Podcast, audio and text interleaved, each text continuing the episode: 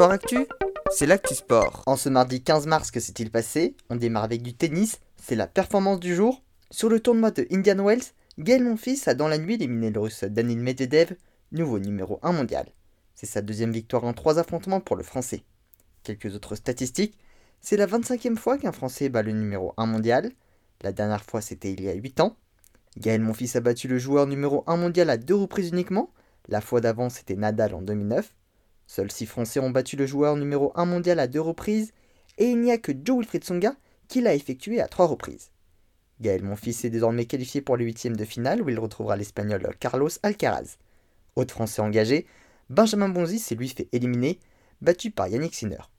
Un mot sur le tournoi d'âme, l'élimination de l'Estonienne Annette Kontaveit, numéro 5 mondial. Pas de problème pour les autres favorites. On passe au football, une autre belle performance, Karim Benzema a inscrit un doublé face à Mallorca en 28e journée de Liga et a ainsi inscrit son 413e but en carrière. Il est le nouveau meilleur buteur français de l'histoire. Le Real s'est imposé 3 à 0. Un mot sur le classement du championnat espagnol, le Real Madrid est largement en tête avec 10 points d'avance sur Séville. Le FC Barcelone complète le podium à égalité de points avec l'Atlético Madrid. Tous deux ont 15 points de retard sur les Madrilènes et donc 5 sur Séville. En NBA, un nouveau record également, Carl Anthony Towns, joueur des Minnesota Timberwolves, a inscrit 60 points en un seul match face aux San Antonio Spurs, le nouveau record de la saison. Il a ainsi permis à son équipe de s'imposer 139 à 149.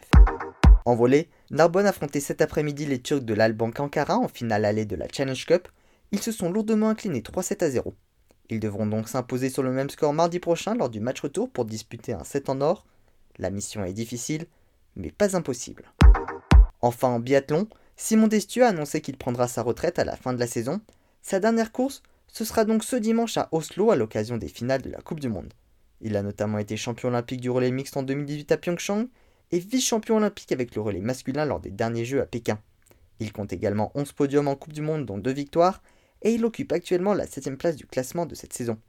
Voilà pour les actualités du jour, à demain dans Sport Actif.